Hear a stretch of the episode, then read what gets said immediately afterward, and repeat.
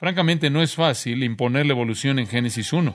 Es una tarea muy difícil para cualquier comentarista o cualquier exegeta, porque no hay absolutamente nada en esa sección de las Escrituras que dé lugar a una interpretación tan absurda como la evolución.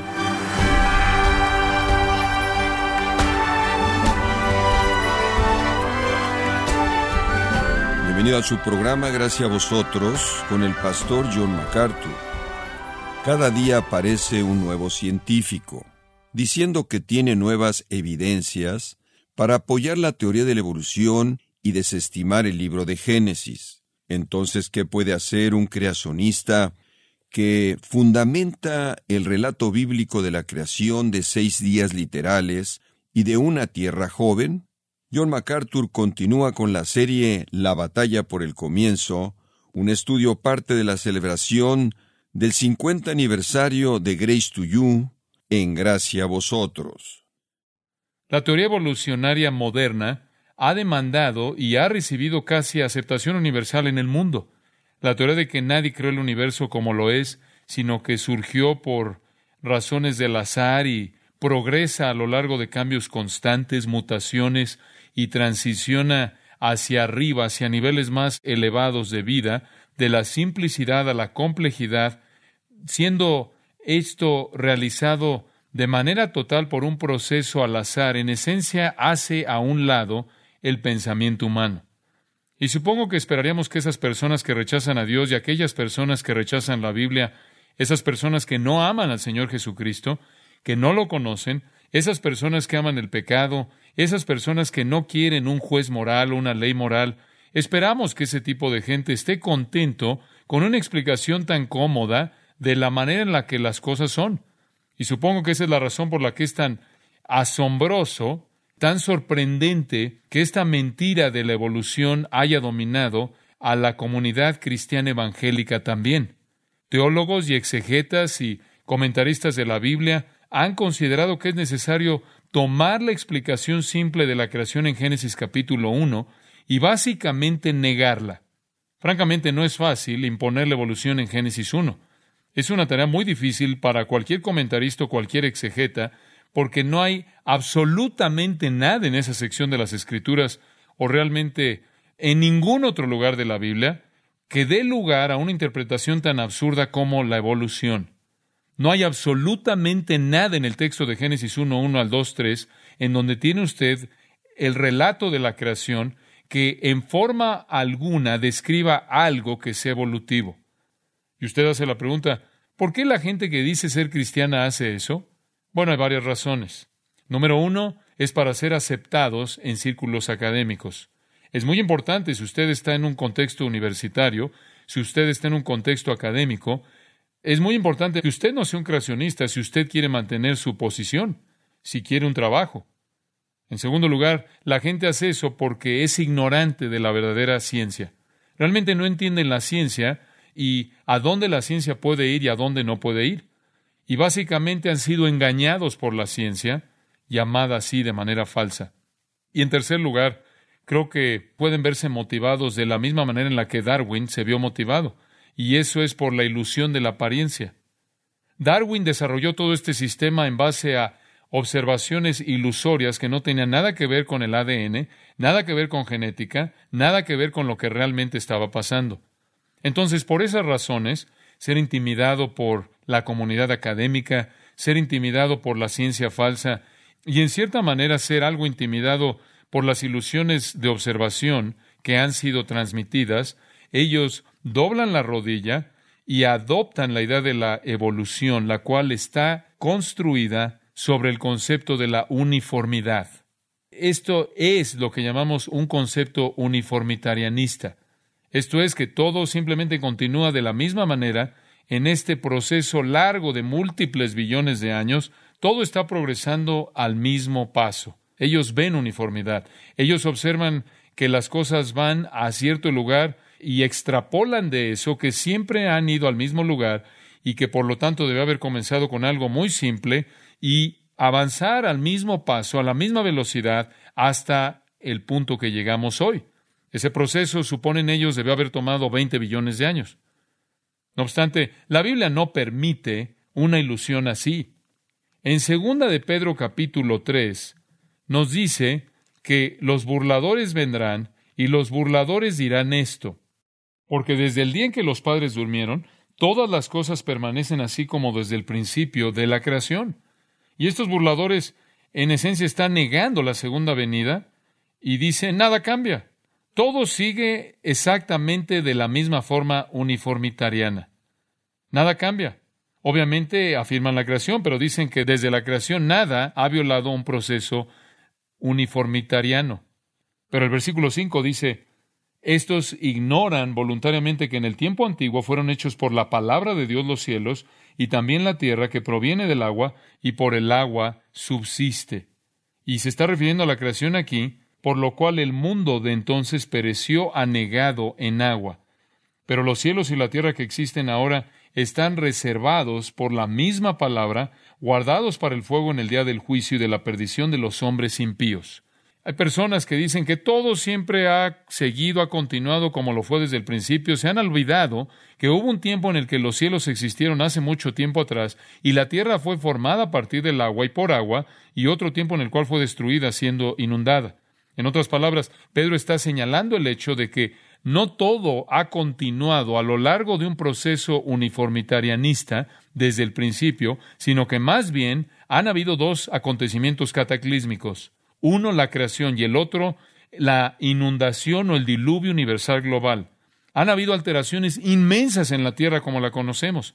La creación en sí misma fue cataclísmica.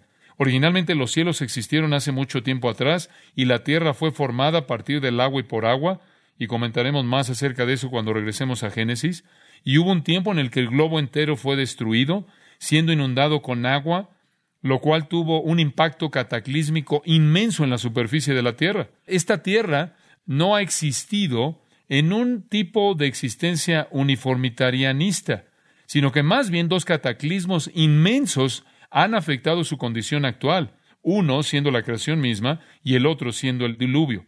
Los uniformitarianistas dicen que los estratos en las rocas, los sedimentos en los estratos, los fósiles y el compañero químico de el fechado geológico basado en el uniformitarianismo demandan una Tierra que tiene billones de años de edad.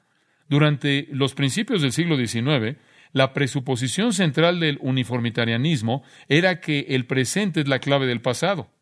Esto es que todo siempre ha sido en el pasado como lo es en el presente. Y esto fue popularizado por James Houghton y Charles Lyell, quien a su vez influenciaron a Darwin. El uniformitarianismo es la creencia de que el origen y el desarrollo de todas las cosas pueden ser explicados exclusivamente en términos de las mismas leyes naturales y los mismos procesos vistos en operación en la actualidad. El uniformitarianismo ha sido la columna vertebral de la geología histórica moderna y es responsable por la suposición que es ampliamente aceptada de que la Tierra tiene billones de años de edad. Los uniformitarianistas insisten en que todas las características geológicas y formaciones que una vez se atribuyeron a cataclismos geológicos, ahora pueden ser explicados de manera satisfactoria mediante procesos ordinarios que operan a lo largo de periodos de tiempo inmensamente largos. Eso, en esencia, es su perspectiva. Scott Halls, escribiendo acerca del colapso de la evolución, nos dio esa definición. No obstante, los creacionistas han defendido y han realmente rechazado eso, diciendo que las evidencias geológicas no apoyan la uniformidad, sino el cataclismo. Y en particular, la superficie de la Tierra demuestra un cataclismo universal hidráulico masivo. Esto significa un cataclismo relacionado con agua. Y en la creación hubo literalmente una tierra que estaba cubierta por el agua, que fue prácticamente reformada cataclísmicamente en el tiempo del diluvio, y hubo un diluvio que cubrió la tierra, de nuevo teniendo un efecto inmenso en su formación. Dos teólogos y científicos muy importantes, Henry Morris y John Whitcomb, prácticamente presentaron evidencia a partir de procesos naturales conocidos, incluyendo el acarreo hidrodinámico de agua de diluvio para demostrar la necesidad de un diluvio universal para explicar las estructuras geológicas actuales de la Tierra, las cuales no pueden ser explicados a partir de procesos actuales lentos. Francamente, la ciencia, la verdadera ciencia, no apoya a los evolucionistas.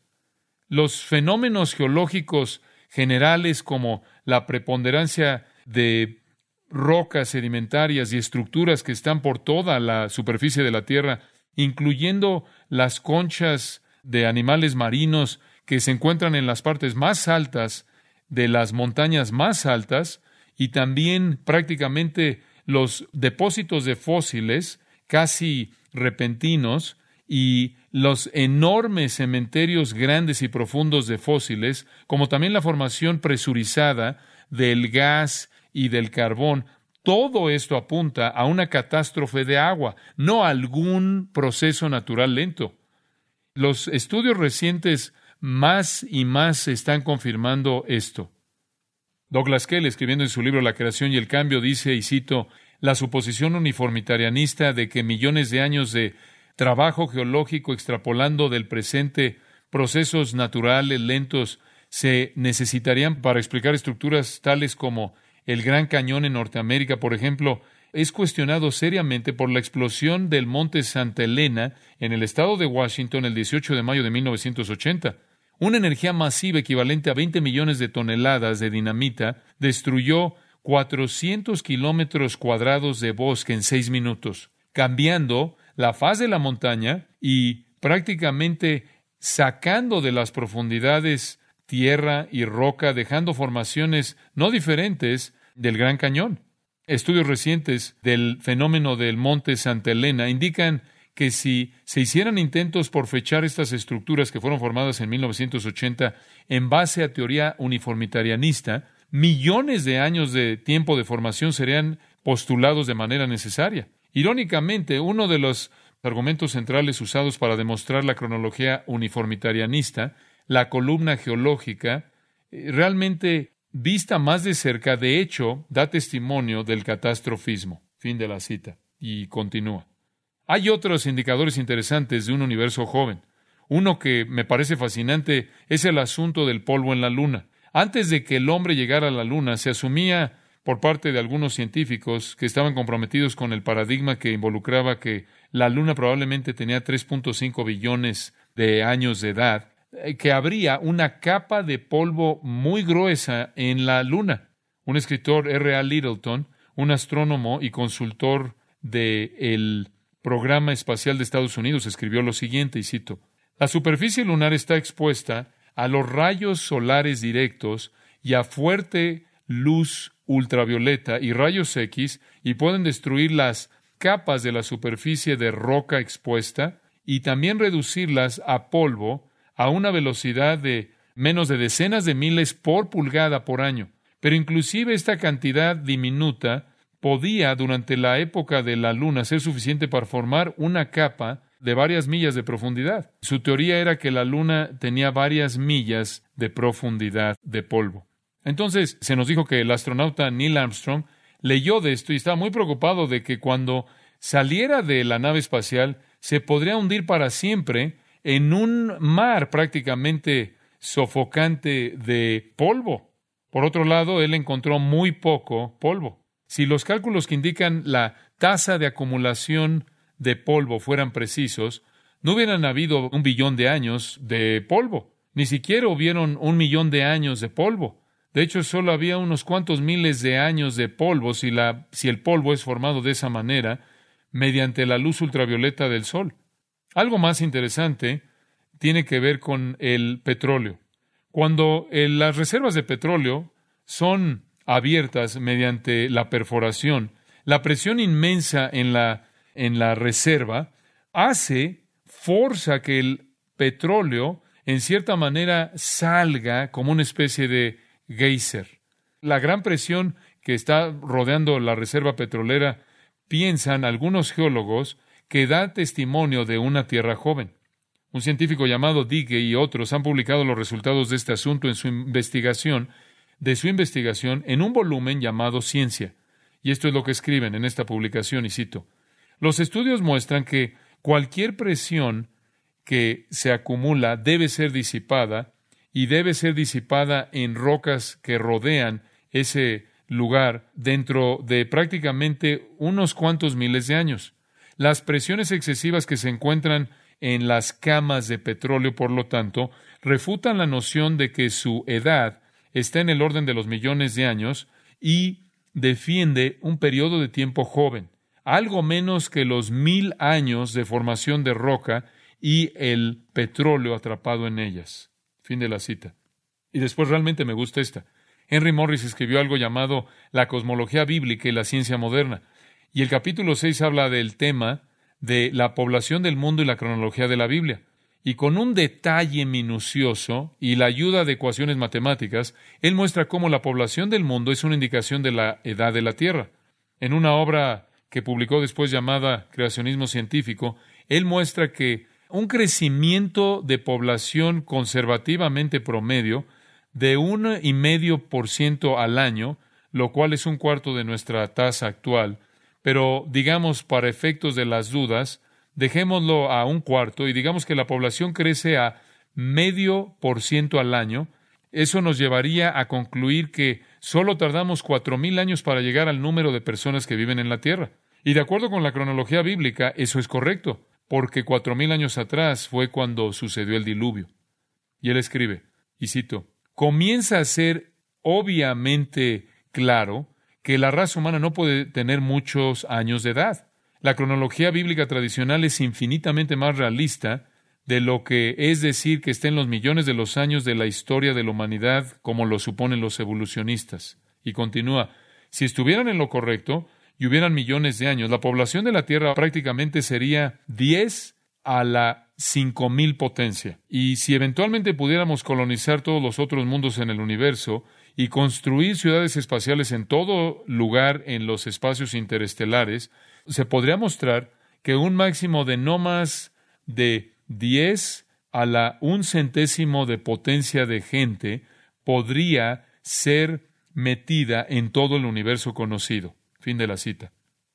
Y puede usted ver este punto desde el punto de vista de la ciencia honesta y tener toda la afirmación que usted quiere para defender la posición de una Tierra joven. Varios cronómetros físicos, diferentes herramientas químicas de medición que se usan para establecer la edad de la Tierra y los cielos, puede ver la verdadera ciencia que le va a llevar a una respuesta correcta si usted entiende esto, que cuando Dios creó la Tierra, la creó como es, la creó madura, la creó con la apariencia de edad. ¿Y qué quiero decir con eso? Bueno, el primer día Él hizo la luz y las tinieblas, la oscuridad. El segundo día Él hizo los cielos. El tercer día Él hizo la tierra. El cuarto día Él hizo los cuerpos celestes que proveen luz. El quinto día Él hizo las aves y los peces. El sexto día Él hizo a las criaturas terrestres y al hombre. Y las hizo todas maduras, desarrolladas de manera plena. Él no creó semillas y células, él no envió una pequeña célula programada para dividirse a sí mismo una y otra y otra y otra vez a lo largo de millones de años. No habían semillas, embriones, no hubo huevo. Estaba un pollo maduro. Él no comenzó con la luz parcial y gas parcial y un campo electromagnético parcial y energía nuclear parcial. Él creó un universo totalmente maduro con la apariencia de edad. Cuando Adán fue hecho, él no era un embrión, él no era un recién nacido, él era un hombre maduro, un adulto. Todo era adulto, todo estaba totalmente desarrollado. La creación cataclísmica del universo dio lugar a una creación madura con la apariencia y la realidad de edad. Si usted hubiera encontrado un roble en el huerto y usted hubiera sido una persona que se dedicaba a la botánica, podría haber tomado su pequeña sierra y haber cortado ese pequeño roble y hubiera comenzado a contar los anillos y hubiera descubierto que de acuerdo con los anillos, ese roble tenía 400 años de edad, pero de hecho tenía un día de edad. Fue creado siendo totalmente maduro. Y si hubiera usted visto algunas águilas volando por ahí que parecían tener unos 30 años de edad, realmente tenían un día de edad. Y si hubiera visto elefantes caminando por ahí, hubieran parecido que tenían muchos años de edad, 50, 60 años de edad, pero el hecho es que tenían un día de edad. Y con las montañas que rodeaban ahí el lugar y usted hubiera visto esas montañas, podría haber supuesto que las montañas y los cañones que estaban ahí a su alrededor y los valles y los montes habrían sido formados por años de agua y viento y erupciones volcánicas y temblores, y el hecho es que todo fue hecho en un día. Y si usted hubiera visto los cielos como lo hizo Adán, y hubiera visto el inmenso cielo arriba de usted, y se hubiera preguntado cuánto tiempo había estado ahí, la respuesta habría sido cuarenta y ocho horas. Fue algo así como Jesús convirtiendo el agua en vino y no hubo proceso. Él simplemente convirtió agua en vino, creación instantánea en una milésima de segundo. Ahora, como lo hemos señalado a lo largo de estas series, la evolución es imposible porque nadie, por nada, es igual a todo, es imposible. Y no solo es imposible, es ridículo. Y no hay formas transicionales y genética, prácticamente no producen evolución. Una alteración en la genética solo puede ser negativa, solo puede cumplir la entropía, la segunda ley de la termodinámica, y prácticamente no puede hacer nada mayor, sino menor, decrece. No hay ningún tipo de código genético que pueda hacer una transición. Cualquier cosa está sujeta a la genética que tiene y nada más que eso. Como lo hemos visto, la geología honesta no puede apoyar a un mundo de edad o a un mundo que está evolucionando. El registro de los fósiles no prueba la edad, prueba cataclismo y así sigue. Ahora, Únicamente les estoy dando esto porque le estoy pidiendo a la ciencia que sea honesta en esta situación. Pero con todo ese trasfondo vayamos a Génesis 1 y vayamos a la historia correcta. ¿Cómo comenzó el universo? ¿Cómo llegó el universo a ser lo que es ahora? Aquí está, versículo 1. En el principio creó Dios los cielos y la tierra. Los hebreos no tenían palabra para el universo.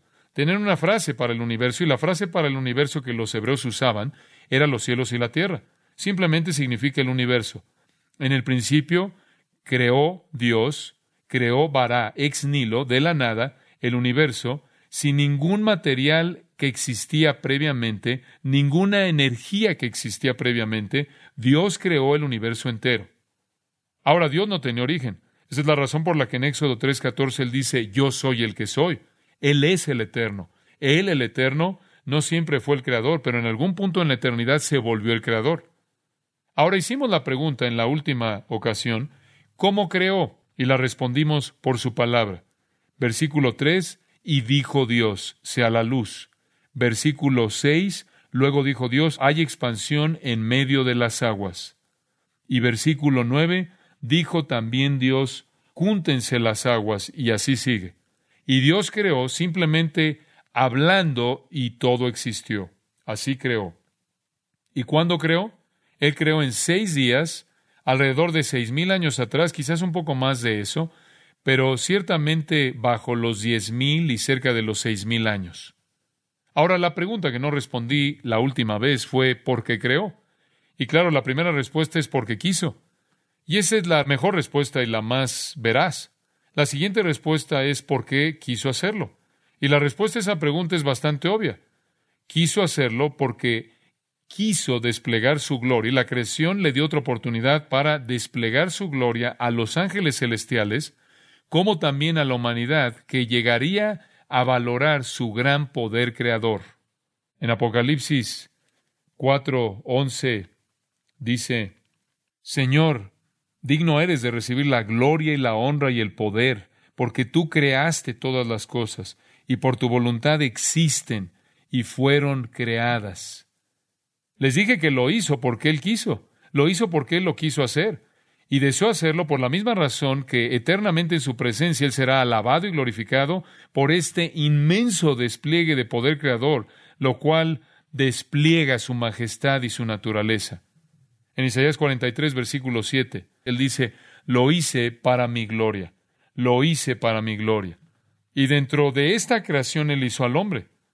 Y para dar un paso más hacia adelante, él no solo lo hizo para desplegar su gloriosa inteligencia masiva, su poder masivo, su sabiduría masiva, su inmenso amor de la belleza y complejidad y sin embargo orden y sistematización. Y Él está desplegando tanto acerca de su naturaleza en su creación. Pero también en la creación se le dio la oportunidad, en virtud de la creación del hombre, para desplegar algo que de otra manera no podría haber desplegado. Y eso es su gracia y su misericordia. Y entonces lo hizo para desplegar su gloria, para mostrar su gloria, la gloria de su creación y la gloria de su redención. También podría decir usted que lo hizo para proveer una novia para su hijo. Les he dicho antes, y solía pensar que nunca lo había leído esto en ningún lugar y simplemente me sacudió cuando estaba estudiando las escrituras, que un día Dios le dijo al hijo que lo amaba con un amor perfecto y dijo, te amo tanto que quiero darte un regalo. Y entonces voy a crear y voy a redimir de la humanidad una novia para ti y voy a traer a esa novia a la gloria y esa novia va a ser vestida en justicia y santidad para siempre y esa novia va a llevar tu imagen y esa novia va a adorarte y servirte para siempre por los siglos de los siglos. Y ese es mi regalo de amor para ti como hijo. Este plan glorioso de Dios de darle a su amado, al segundo miembro de la Trinidad, una expresión de amor, de amor divino eterno, al concederle una humanidad redimida que reflejara su gloria y lo sirviera y lo alabara para siempre.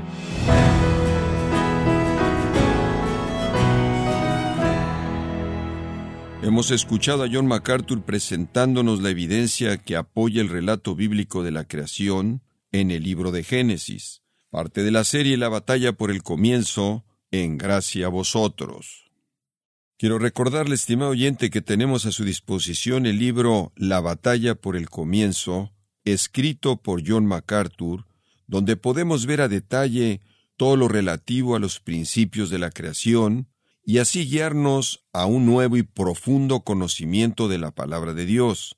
Puede adquirirlo en nuestra página gracia.org o en su librería cristiana más cercana. Y le recuerdo también que puede descargar todos los sermones de esta serie La batalla por el comienzo, así como todos aquellos que he escuchado en días, semanas o meses anteriores en gracia.org.